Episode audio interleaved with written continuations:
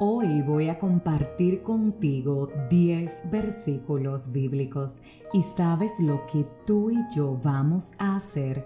Vamos a elegir uno, uno que vamos a memorizar, uno que vamos a escribir y uno que vamos a creer y a recibir, que es una respuesta a nuestras oraciones, que es un aliento a esta situación que estamos atravesando cada uno a título personal. Así que sí, te voy a leer 10 versículos bíblicos que te reitero son totalmente distintos. Uno vas a sentir que conmociona tu corazón. Ese, toma ese como una promesa de nuestro Padre para tu vida, porque sabes que cuando pasemos o estemos pasando momentos de dolor, tenemos que tener memorizado un versículo bíblico que nos dé aliento. Cuando estemos deprimidos, tenemos que saber un versículo bíblico de que Dios es capaz de sanar. Cuando recibamos una mala noticia, tenemos que saber algún versículo bíblico de la capacidad que Dios tiene para alentarnos. Sí, según la situación que estemos viviendo, debemos sabernos versículos bíblicos que nos recuerden a diario las promesas de Dios para nosotros y que nos recuerden que Él no nos fallará. Así que vamos a comenzar. Nos ponemos en una actitud de oración y le pedimos al Espíritu Santo de Dios que mora en nosotros que nos alerte sobre la respuesta de Dios a nuestro llamado. Veamos, no te abandonaré hasta cumplir con todo lo que te he prometido.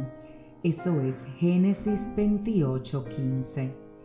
Por último, hermanos, consideren bien todo lo verdadero, todo lo respetable, todo lo justo, todo lo puro, todo lo amable, todo lo digno de admiración, en fin, todo lo que sea excelente o merezca elogio. Pongan práctica todo lo que de mí han aprendido recibido y oído, y lo que han visto en mí, y el Dios de paz estará con ustedes. Filipenses 4 del 8 al 9. Mantén tu lámpara encendida con aceite fresco. Mateo 25 del 1 al 13. No te dejaré ni te desampararé. Josué 1 5. Clama a mí y yo te responderé y te enseñaré cosas grandes y ocultas que tú no conoces. Jeremías 33:3 No temas porque yo estoy contigo. No desmayes porque soy tu Dios que te esfuerzo. Isaías 41:10 Qué alegría para los que confían en el Señor Salmos 44. Dios proveerá con generosidad todo lo que necesiten. Segunda de Corintios 9, 8. El Dios eterno es tu refugio y sus brazos eternos te sostienen. Deuteronomio 33, 27.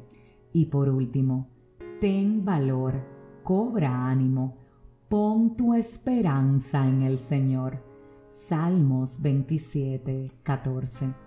Pido a Dios que alguna de estas lecturas bíblicas sea la respuesta a tu clamor, que alguna de ellas te haya llenado ya sea de paz, de gozo, de alegría, de esperanza o de fe. Que sí, que hoy hayas podido sentir en tu corazón a Dios un poquito más cerca.